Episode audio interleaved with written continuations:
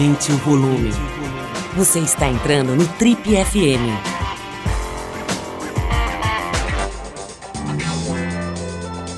Oi, aqui é o Paulo Lima e a gente começa agora mais um Trip FM, o talk show da revista Trip.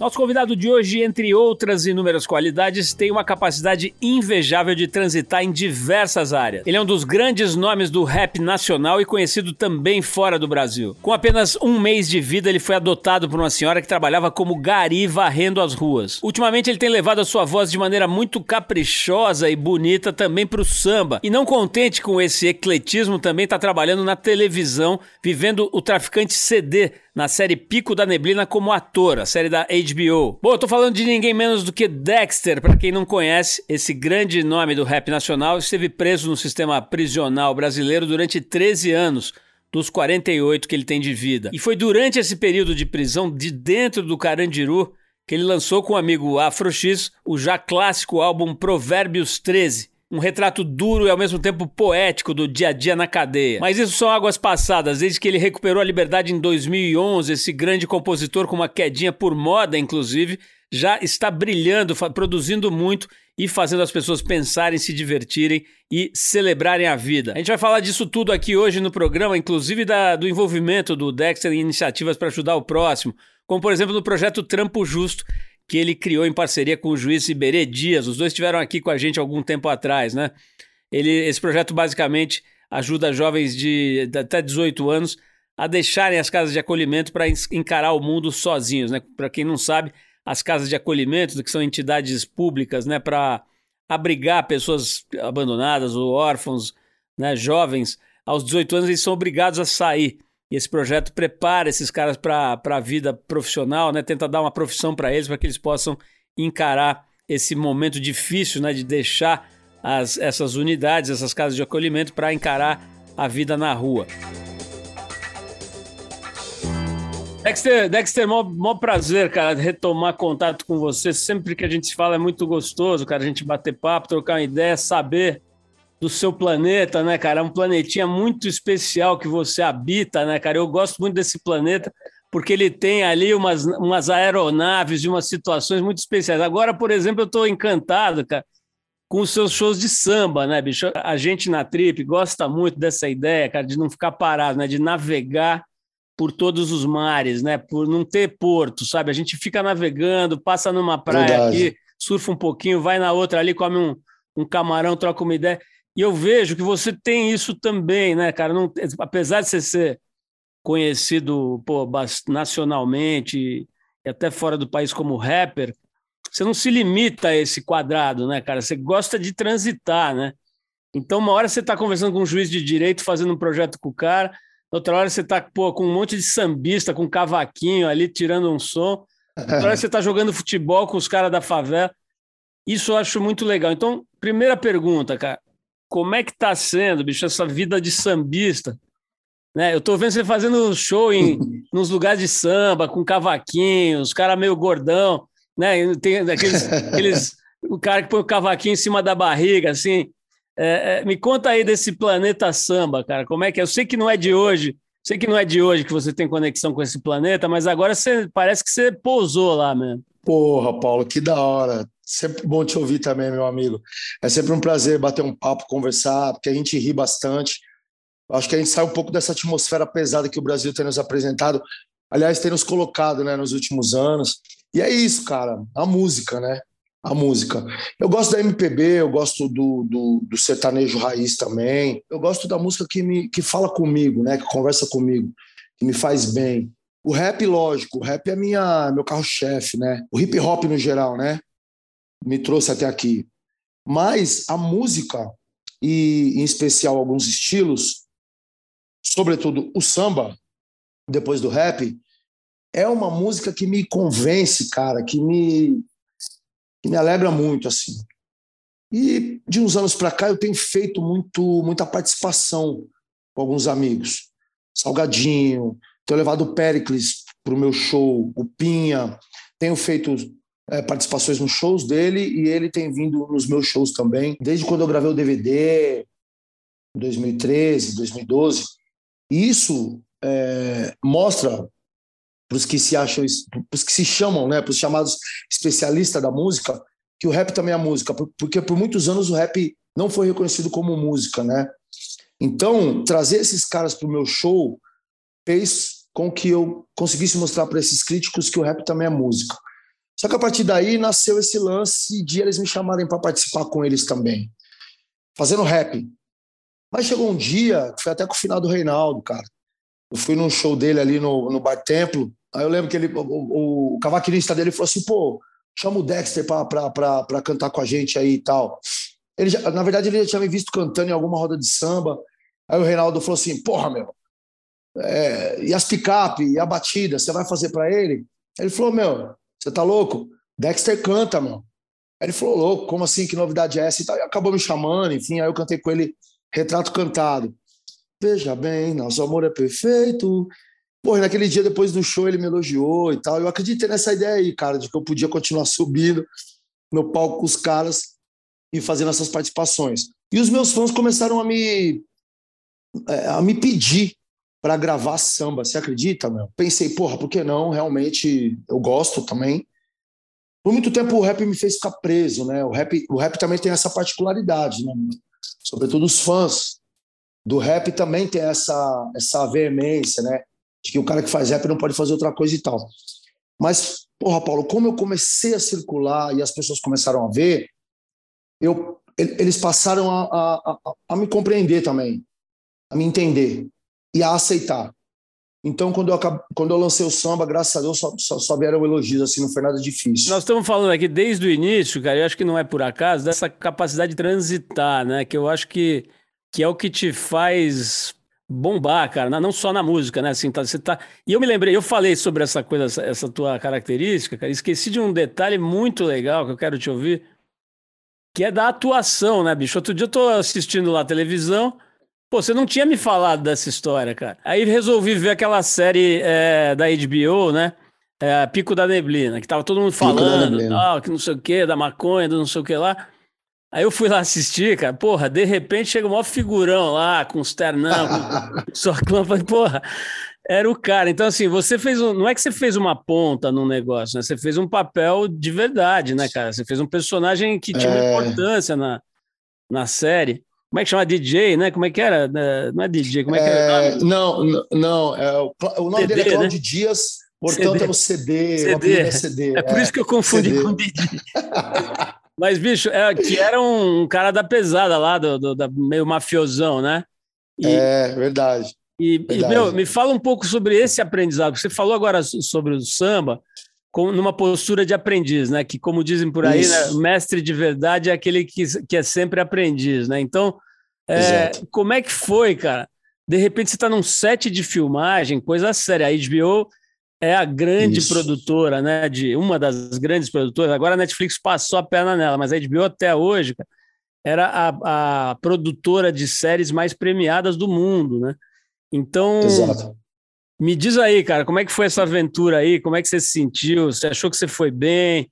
Achou que foi meio canastrão? eu achei de verdade que você foi muito bem. Um dia eu cheguei no escritório lá e minha assistente falou: Meu, chegou um convite aí bem legal e tal, não sei o quê.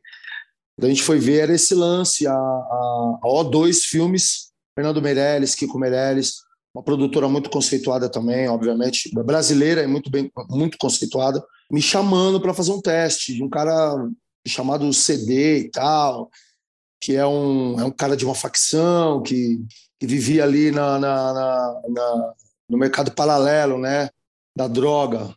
E, e pra, né, dentro de uma série, dentro de uma série, de, um, de, um, de, um, de uma história que, que, que sintetiza uma, uma, uma, uma metrópole é, que liberou a maconha. E esse cara agora, como, como vivia no mercado paralelo, como que ele vai, como, como que vai ser agora com a, com a liberação da maconha? O que, que, que, ele vai fazer? Qual que é, qual que é o lance? E aí eu li, fui lá, fiz o, fiz, fiz o teste e para minha surpresa, eu passei, cara. para minha surpresa, eu passei. Você sabe que eu, eu, eu tenho uma irmã, ela é do teatro, e um dia minha irmã foi me visitar na cadeia, depois de muitos anos sem a gente se encontrar e tal. No nosso reencontro, ela foi, ela foi até a prisão para me visitar. E, e, em várias em uma de várias das nossas conversas ela me disse que ela ela naquele momento ela tinha ela tinha colocado algo no coração dela que era beber um vinho comigo viajar para o exterior especialmente Portugal que é um país que ela viaja muito e também trabalhar comigo no teatro porque ela é do teatro ela tem uma companhia de teatro e ela falou olha quando você sair daqui a gente vai a gente vai fazer isso é um sonho que eu quero realizar com você e tal. Eu falei, pô, legal, minha irmã e tal. E nesse meio tempo, até eu sair, ela escreveu uma peça chamada Mundo Mágico de Oz. É, ela, ela, ela, ela me assistiu interpretando uma música do Racionais, a Mundo Mágico de Oz, que é específica do Ed Rock, e ela construiu em cima dessa música e de outras músicas minhas. A única música que não é minha dentro da peça é a Mundo Mágico de Oz, do Ed Rock. E, e ela construiu uma peça chamada Mundo Mágico de Oz, que retrata essas mazelas que a gente vive na periferia e várias coisas importantes dentro da peça. E a gente circulou com essa peça dois anos e meio no Brasil e fizemos Portugal também. Você acredita que a gente conseguiu viajar com essa peça? Não foi difícil, porque lá eu desenvolvia um, um, um personagem que era rapper também, que assistia toda aquela situação na peça e cantava essas músicas retratando aquela realidade a qual estava sendo exposta ali no, no, no, pela peça, né? Na peça. E eu gostei de fazer, gostei mesmo, assim. Logo em seguida, ou tempo depois, é, veio esse convite da O2, que eu já te falei, aceitei, fui lá, fiz o teste. E, para minha surpresa, me chamaram para o segundo teste. E quando eu saí de lá, acho que dois dias depois, me ligaram dizendo que eu tinha passado no teste, que eu ia, que, que eu ia fazer o, o CD. Os assuntos dentro do, do, do da série também são bem pertinentes. É o racismo, a violência policial, a liberação da maconha no Brasil, para que, que ela serve, deixa de servir, não sei, enfim, são coisas que o rap também retrata. Me identifiquei muito com um personagem que não é só o traficante, tá ligado, meu irmão? É um traficante que atua de uma forma diferente, pô, ele usa uma loja que ele tem, que, que vende vestido, que aluga e vende vestidos de noiva, para esconder a coisa dele ali, né, o tráfico, no caso. Então ele anda muito bem vestido, o cabelo sempre muito bem cortado, é um cara que anda na estica e tal. Qual foi a minha surpresa? De 14 diárias da primeira temporada, para essa segunda agora eu assinei 49 diárias. Então isso significa que o personagem ele cresceu na cabeça de quem escreve, né, dos roteiristas. E isso significa mais ainda, que o trabalho foi muito bem aceito pelas pessoas. Dexter, você mencionou aí, quando você falava do CD, um aspecto que também é outro departamento aí do seu planeta, cara, que eu quero explorar e investigar, que é a moda, né, cara? A moda, essa coisa do visual, do, do, do né, da, do, eu desde que eu te, bom, eu acompanho a sua carreira antes de te conhecer, né? E tem essa estética do rap, né, que é bastante influenciada pelo pela estética americana, mas tem uma, uns Sim. componentes meio africanos, aí mistura um pouco de Brasil e tal, e tem uma estética Exato. muito interessante que você cultua e, e, e, elabora e tal. Né? Me lembro de ter visto um show do, dos Racionais lá no Espaço das Américas, por exemplo, que tinha uma estética muito louca, né, cara? Assim, bailarinos e, e, coisas acontecendo, uma coisa meio teatral e tal. Eu queria falar um pouquinho da estética, mas especialmente da moda. Eu estou vendo, por exemplo, que você está com uma camisa muito legal agora. Quem está vendo, a, quem tá vendo a gente pela é. internet vai ver, mas quem está no rádio eu vou descrever. Uma camisa de índigo, né? Que é aquele jeans azulão, né? Isso. né? Clássico, com umas Isso. costurinhas e tudo. E, e, tal, e você está sempre ali, pô, eu sei que você foi cabeleireiro uma certa época, sei que você cortava o cabelo do Mano Brown numa certa época e tal. Exato. Então é o seguinte, queria, e, e, quem te segue na, nas redes sociais, volta e meia vê você pagando até de modelo ali, tirando onda, fazendo umas poses, meio de lado, assim, com um olhar para o infinito, etc. Então é o ah. seguinte. Eu antigamente fazia um programa com meu parceiro aqui, o Arthur Veríssimo, e ele tinha uma pergunta que era clássica. Ele perguntava para as pessoas mais diferentes que você possa imaginar e falava assim: Fulano, quem transa o seu visual? Eu, vou, eu vou repetir a pergunta do Arthur para você. Dexter, me fale um pouco do seu visual, cara. Como é que é? Você, você realmente gosta disso? Tem gente que te ajuda, você mesmo que faz. Como é que é a tua relação com moda, com, com, a, com a aparência, essas coisas todas? Ah, eu tenho, eu tenho uma certa vaidade aí, né, meu? Desde, desde criança, assim, sabe? Quando criança eu não conseguia me vestir bem, porque, porra, minha família é muito pobre, ou minha mãe comprava determinadas roupas e, e comida para dentro de casa, ou ela me dava uns tênis, ou enfim, tem muita coisa nessa, nessa história toda. Né? Uma vez eu pedi um violão para minha mãe, minha mãe falou: meu filho, ou eu te dou o violão, ou a gente come. Uma outra vez pedi um tênis, cara, muito que eu queria muito, assim, eu vi o tênis muito louco na vitrine, aí eu pedi também, ela falou: puta, meu filho, ou eu te dou o tênis, ou a gente come, tal, sabe? Era sempre umas respostas muito assim, minha mãe, né? Minha afinada mãe, que inclusive faleceu esse ano, aí, infelizmente, dia 30 de março. Deus a tenha. Então, Paulo, eu sempre fui é, perfumes, usava os perfumes da minha mãe, assim, né? Aquele toque de amor, sabe, cara? Minha mãe faleceu e, e, eu fui na casa dela buscar algumas coisas lá e tal, não sei o quê. E eu cheguei lá, cara, tinha quatro vídeos de toque de amor. Tá aqui na minha casa comigo aqui, mano. Eu vejo eles aqui, eu lembro de quando eu era criança, eu usava o toque de amor da minha mãe, aquele perfume da Avon, sabe? Parece uma espiga de milho, assim, cara, muito louco, né? Os antigos, né? As mulheres antigas que usavam esse perfume. Eu tô com quatro aqui em casa da minha mãe, não. Então, eu sempre fui um cara muito vaidoso nesse sentido, né, cara? Cortar o cabelo, tal, é, colocar uma roupa que, que, eu, que, eu, que eu goste, assim, sabe? Mas por incrível que pareça, eu não sou um cara muito ligado à moda. Mas ao mesmo tempo eu acabo sendo, porque eu gosto de me vestir bem. Então não é que eu fico procurando acompanhar a moda. Não, se aquela roupa ali ela é bonita, eu visto. Se ela é bonita e ela acompanha mais ou menos o meu estilo, eu vou lá, compro e visto. Que é o caso dessa camisa, por exemplo. Esse camisão aqui é um camisão que, se você voltar para os anos 80, na época da função, os caras chamados função da época, eles usavam camisas assim, quando não xadrez, ou aquela calça de veludo da Wrangler e tal, Tony Marcel, Yves Saint os camisões assim da Yves Saint e tal. E são, então são coisas que eu sou pirado, mano. eu gosto pra caralho. A camisa de flanela quadriculada, pá, eu gosto. E isso reforçou muito quando eu conheci o rap. O rap, o, o rap norte-americano tem muito dessa vestimenta, né? Se você observar o NWA, por exemplo, os caras usavam os camisões pretos, ou camisa preta, calça preta, tênis sempre branco e tal. E eu aderi esse, esse, essa vestimenta. Só que de uns anos para cá eu tenho variado, variado de cor e tudo mais, né? Eu sempre usei muito preto e branco. Mas eu gosto do vermelho, do azul também, do cinza. Então eu tenho variado bastante essa questão das cores. Não sou um cara que fico analisando revista de moda, nem procurando na internet. Não sou mas que, como eu te falei, dentro desse padrão de roupa que eu gosto, dessa vestimenta, eu procuro comprar coisas que são bonitas, né?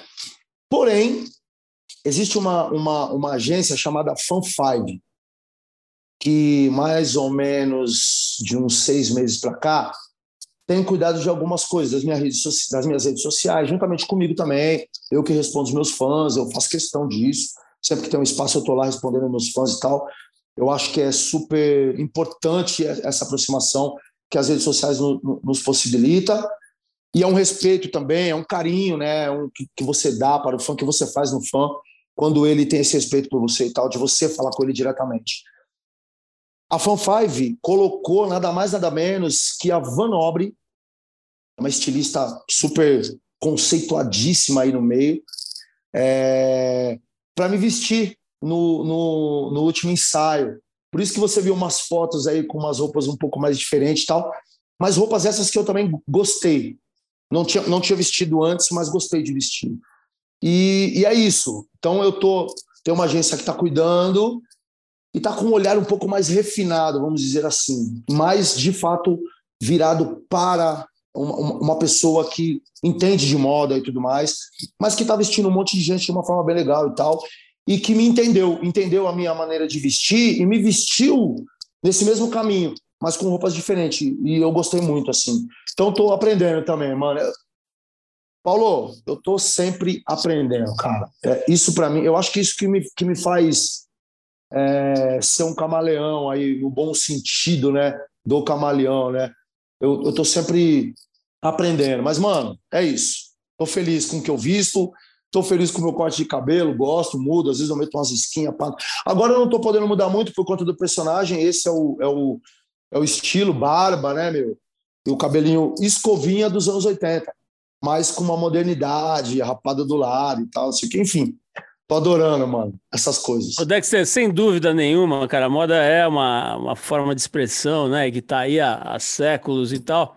Exato. Por outro lado, cara, tem um aspecto também que é legal a gente falar, e você já falou, inclusive, quando você falou, pô, que você chegava para sua mãe e falava, mãe, quero aquele Nike ali, quero aquele Adidas e tal, e ela falou, ah, meu, ou você quer o Adidas ou a gente janta, né?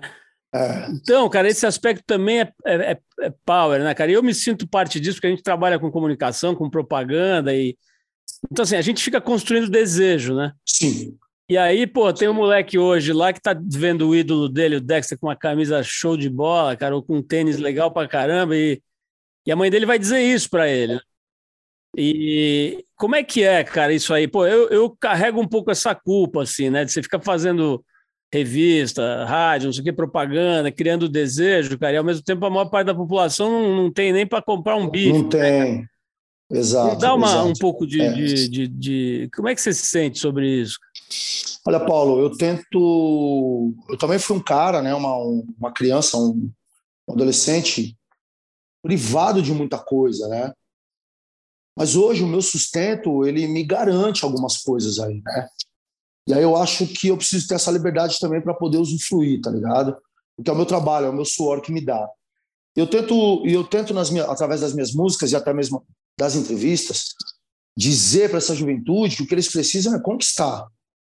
Morou? Mas a gente sabe das dificuldades que o Brasil apresenta para esses jovens, né?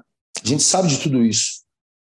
E, e o, que, o que me resta é acreditar, é, é acreditar naquilo que eu proponho para esse jovem, que é leia, se informe, busque a sua liberdade, conquiste, tá ligado? Porque ninguém vai te dar ela de graça.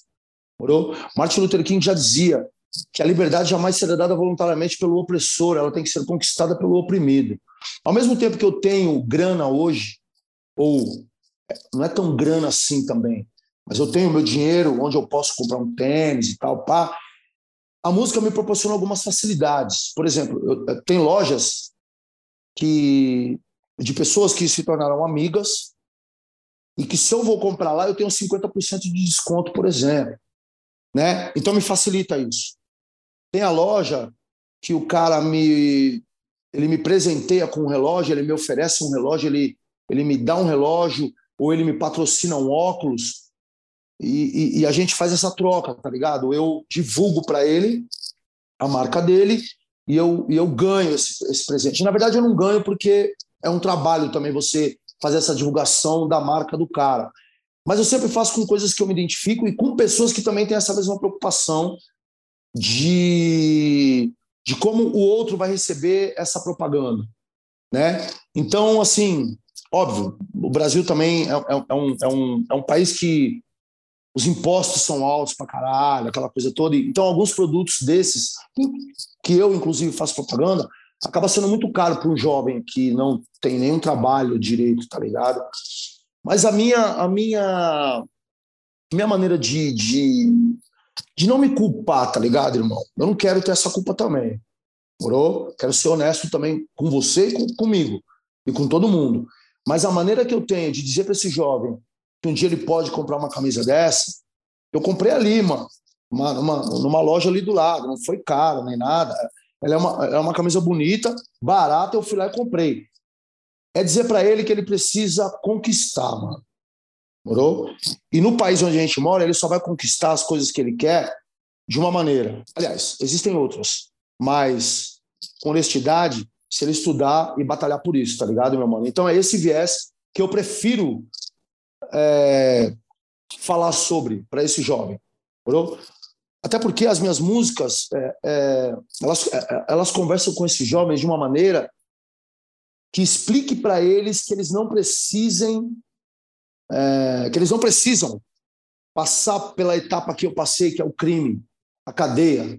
Se eles puderem não ir para lá, não irem para lá, puderem pular essa etapa, vai ser bom para eles tá ligado? Então, nas minhas letras, eu conto como foi a minha experiência no cárcere, para que eles entendam que não é nada legal. E que sim, eu fui parar lá por uma necessidade que eu tinha de gravar meu CD, eu queria arrumar um dinheiro e tal, não sei o quê. não era porque eu estava passando fome nem nada, minha mãe sempre trabalhou. A gente tinha aquela, aquela comida ali, é, era um padrão de comida, né? era um arroz, um feijão, um ovo, algumas vezes uma carne, né? uma carne cozida, um pouco mais barata, carne e tal, enfim. Mas eu sempre tinha o que comer dentro da minha casa, nunca me faltou, assim, graças a Deus, tá ligado? Eu passei fome quando o Estado me recolheu para dentro do, dos presídios, né?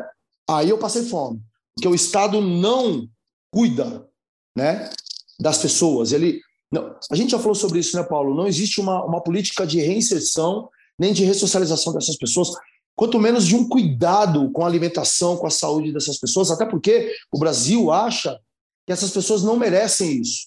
Dependendo, independente do crime que você cometeu, você não merece. O fato de você ter cometido um crime, o fato de apenas você, de simplesmente você estar dentro do presídio, sem que as pessoas saibam o que você cometeu, ou se você é um bode expiatório ou não, você não merece esse cuidado. Então, veja bem, meu amigo, o grande lance é o seguinte: é dizer, pra, é contar para essas pessoas o que eu passei dentro do cárcere, sobretudo para esses jovens, que é o, o nosso futuro, e dizer para eles o seguinte, mano, que só tem uma maneira legal que não vai prejudicá-los, para que eles possam conquistar tudo isso, uh, todas essas coisas quase que a gente está falando aqui, sobre a moda, sobre o relógio, sobre o tênis, sobre o boné, sobre o óculos. E uh, uh, trabalhar, se informar, né, estudar e trabalhar para isso, tá ligado, meu mano?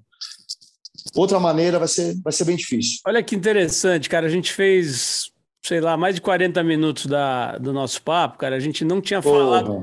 Não, a gente não tinha falado nada de cadeia de. Que eu falo pra caralho, desculpa, Paulo. Não, imagina, mas eu tô dizendo o seguinte, cara. Não, o papo tá ótimo. Tô dizendo o seguinte, que é interessante, porque você tem produzido tanta coisa, cara, e feito tanta coisa, Exato. que o assunto que era o eixo das suas entrevistas antigamente já não é mais.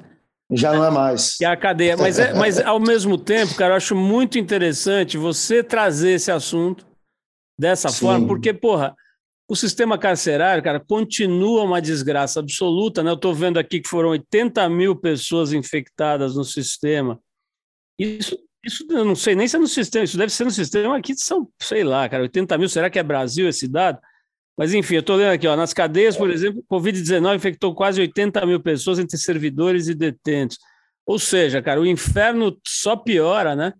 Aquela, aquela condição que você, sobre a qual você fala muito e, e e, e, que você vivenciou por dentro, né, cara, desse, desse inferno institucionalizado, né?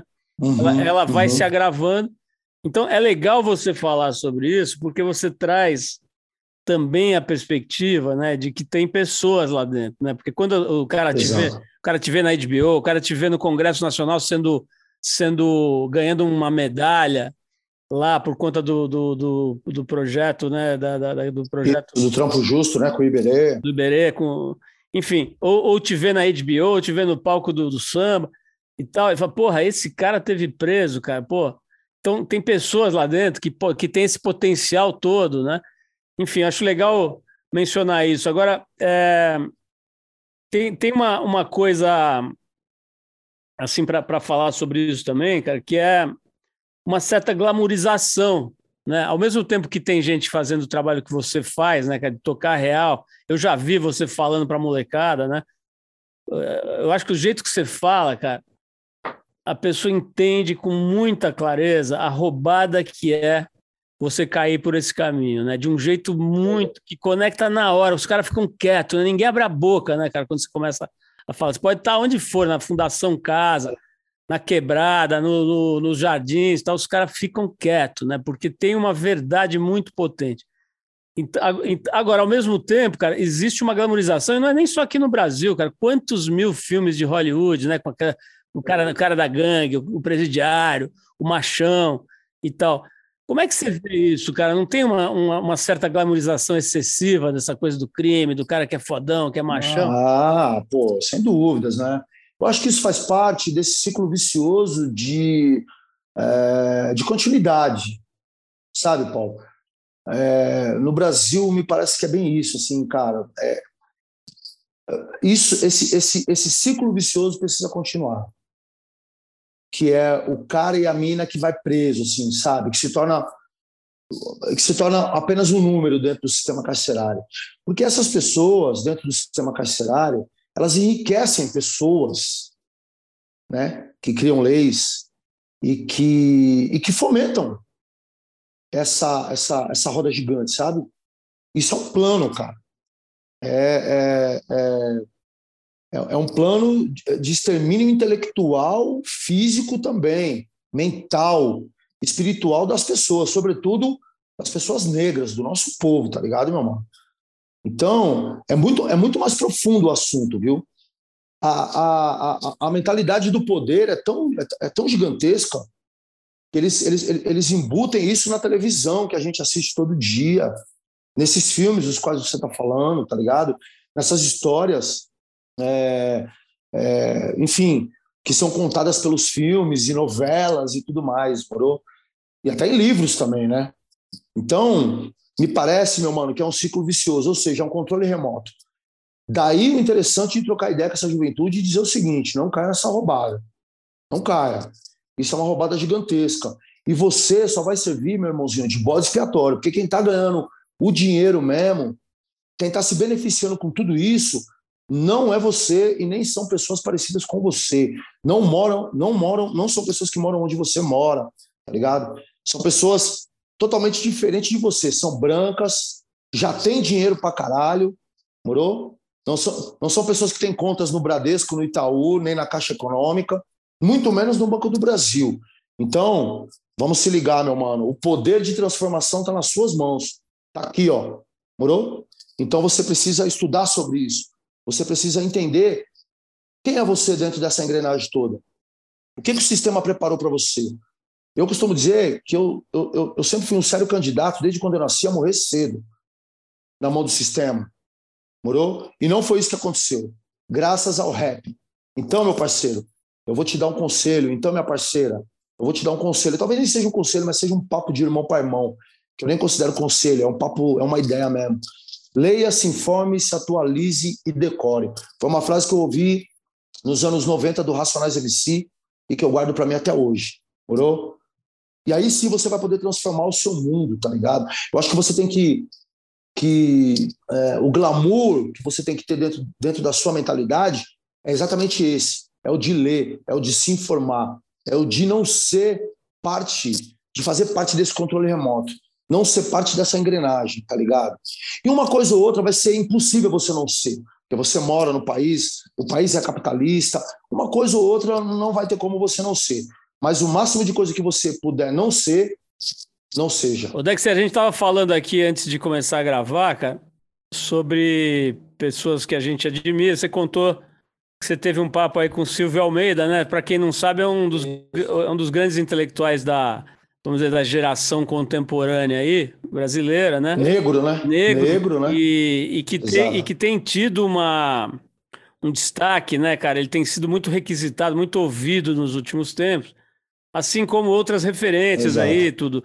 É, eu trouxe aqui, esses dias bati um papo aqui com o Preto Zezé também, figuras que estão sendo muito ouvidas, né, cara? O Zezé é um cara hoje que ele é, ele é ouvido por grandes empresários, por políticos, por gestores, por. Né, o cara Exato. realmente é uma referência. O, o Celso, a Taíde, que foi homenageado esse ano no Tribos Transformadores, muitos outros, muitas mulheres, né? A Luana Genot, um monte de gente aí. É, falando sobre, sobre é, referências negras, digamos, intelectuais e pensadores negros, né?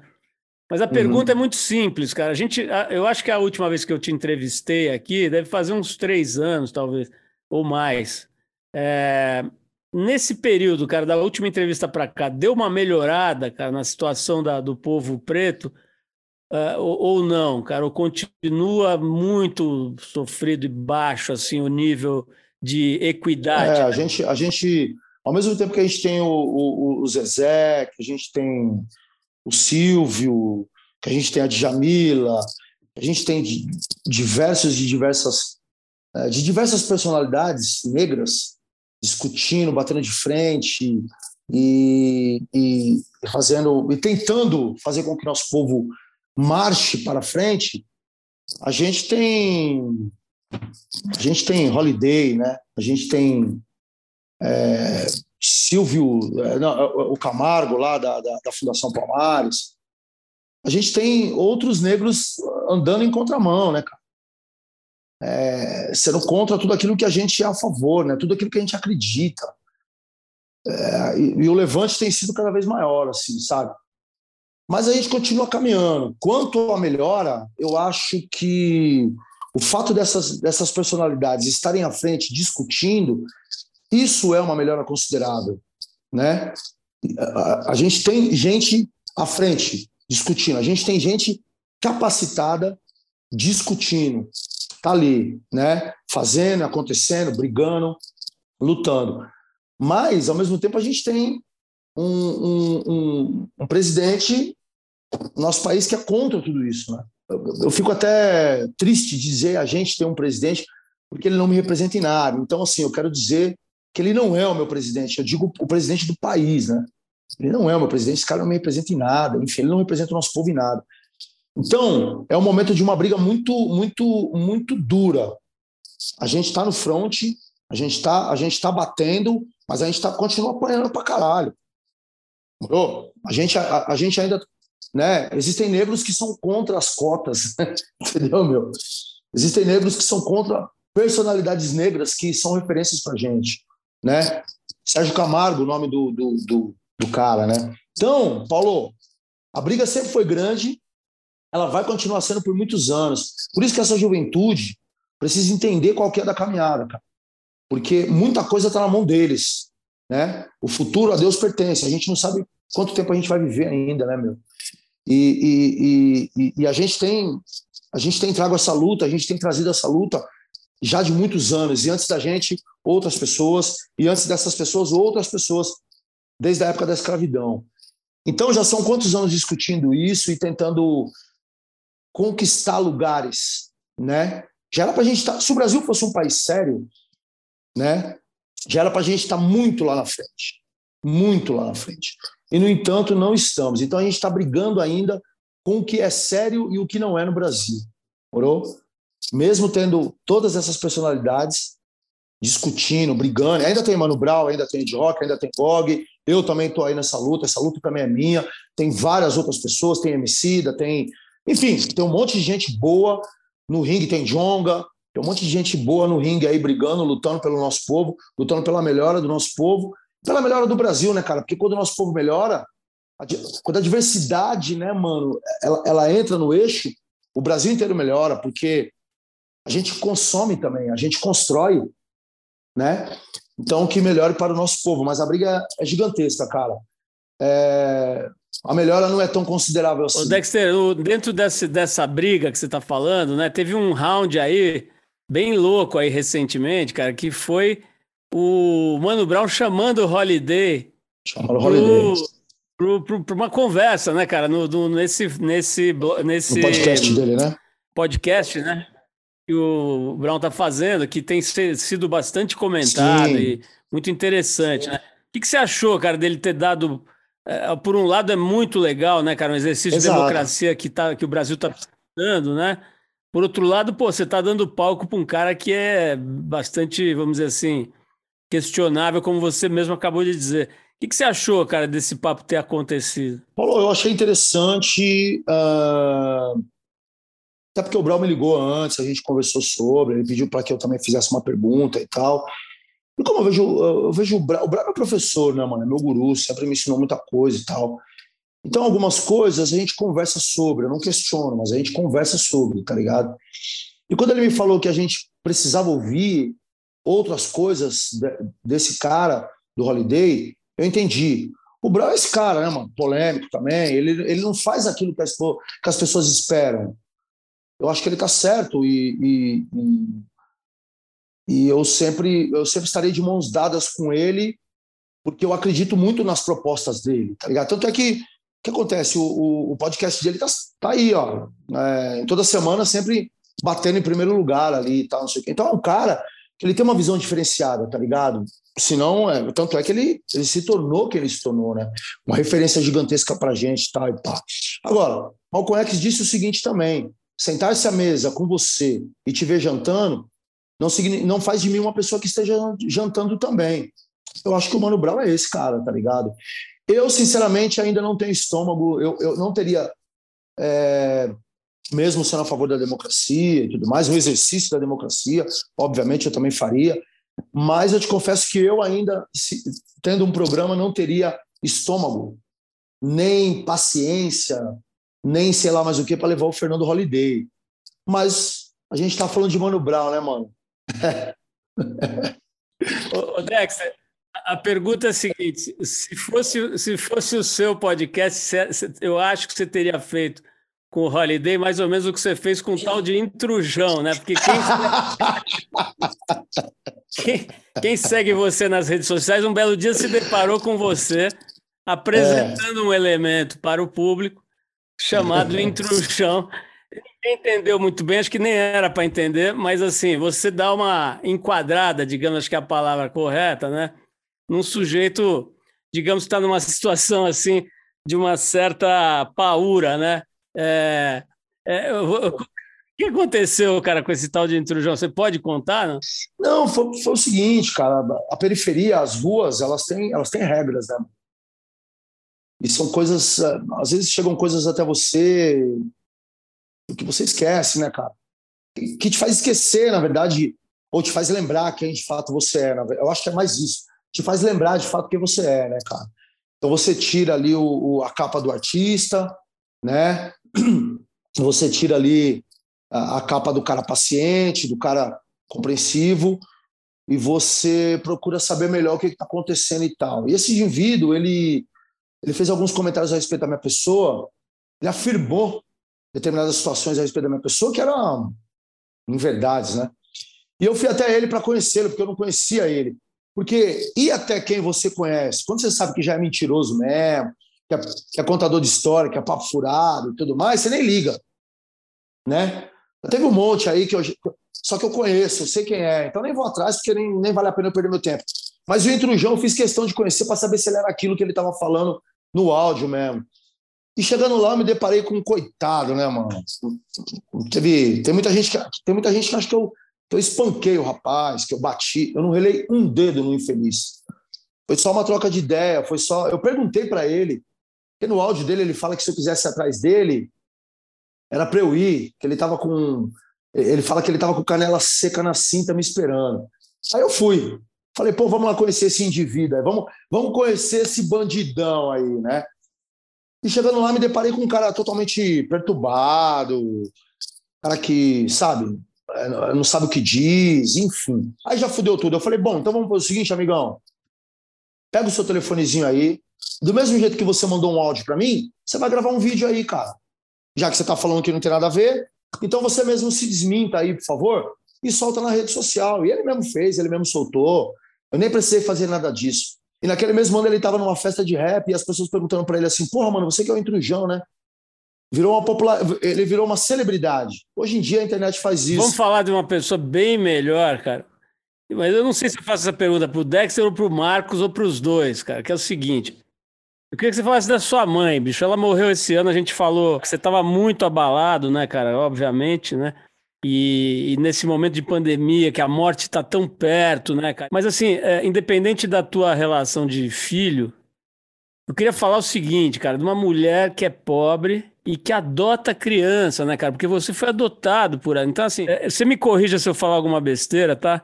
Mas assim, ela, ela era gari, não é isso, isso. cara? Ela trabalhava como varrendo gari, rua. né? Varrendo rua, né? Uma, uma mulher sozinha, já com filho, varrendo rua, cara, e adota uma criança, bicho.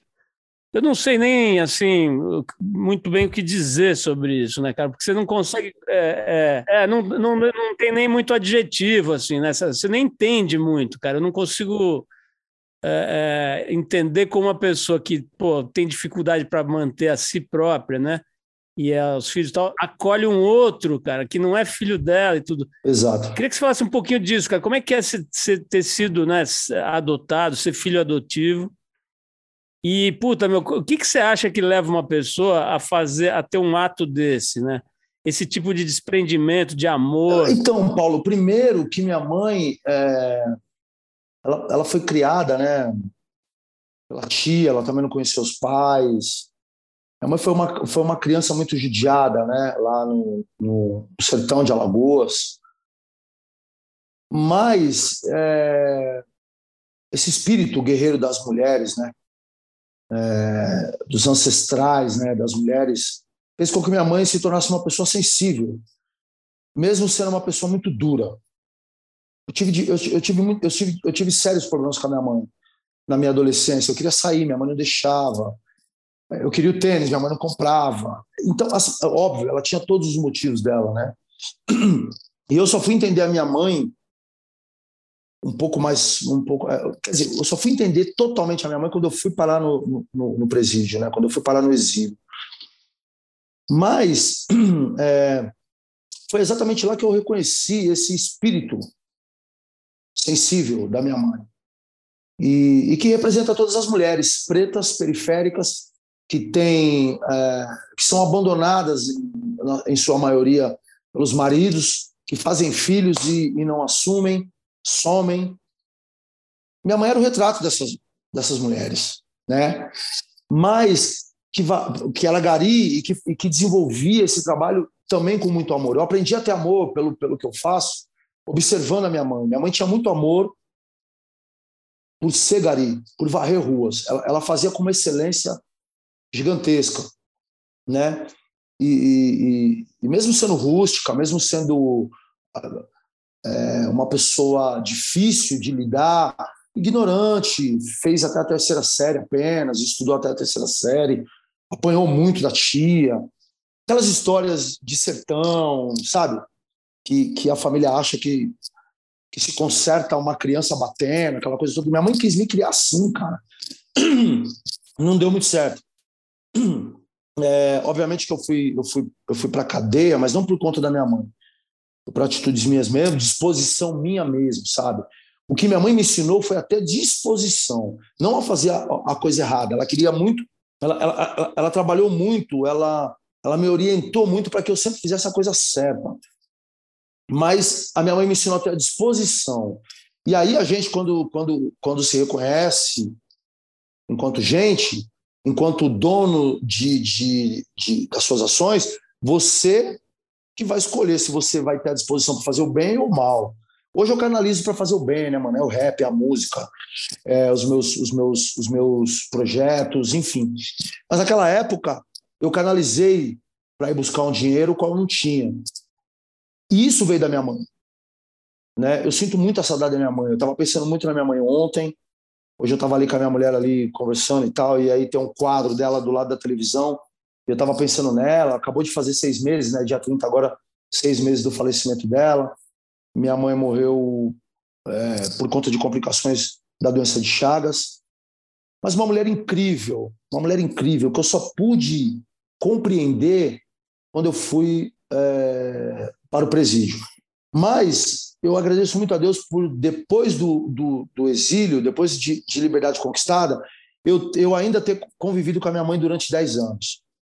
Isso para mim foi um presente que Deus me deu. Eu viajei com a minha mãe para Maceió, ela foi depois de 50 anos levei ela para ver alguns parentes e tudo mais e tal.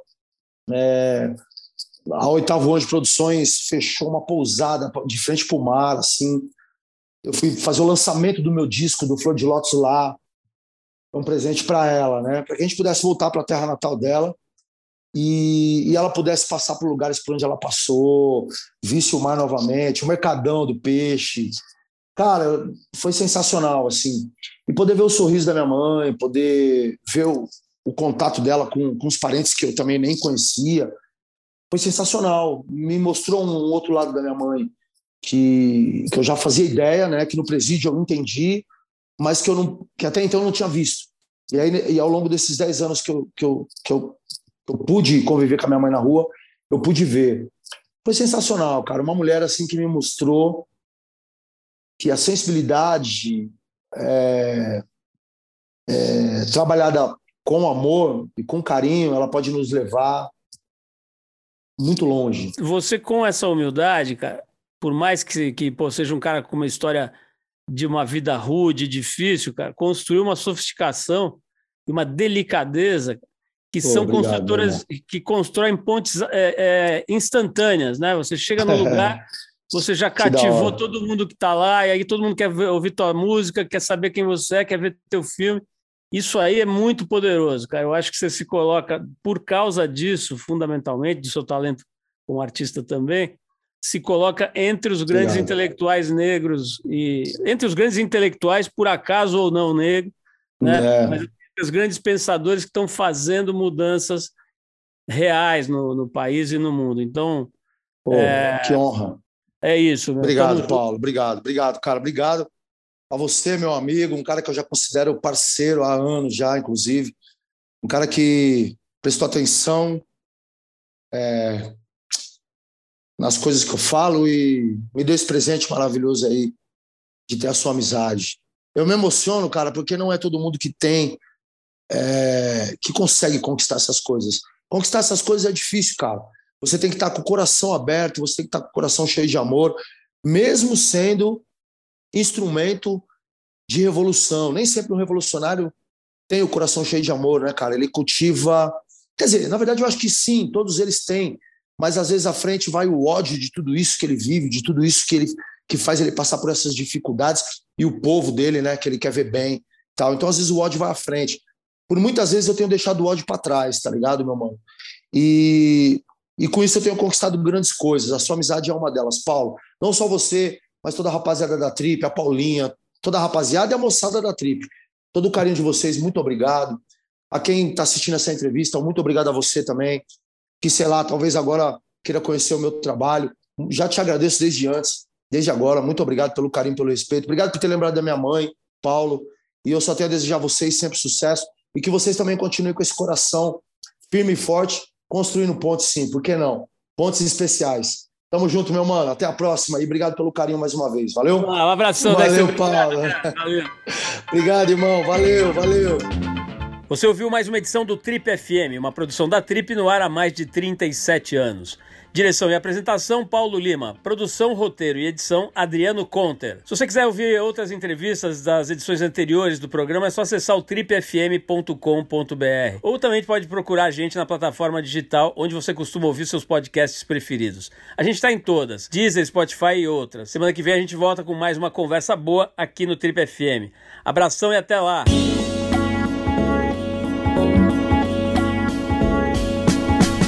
Você ouviu Trip FM.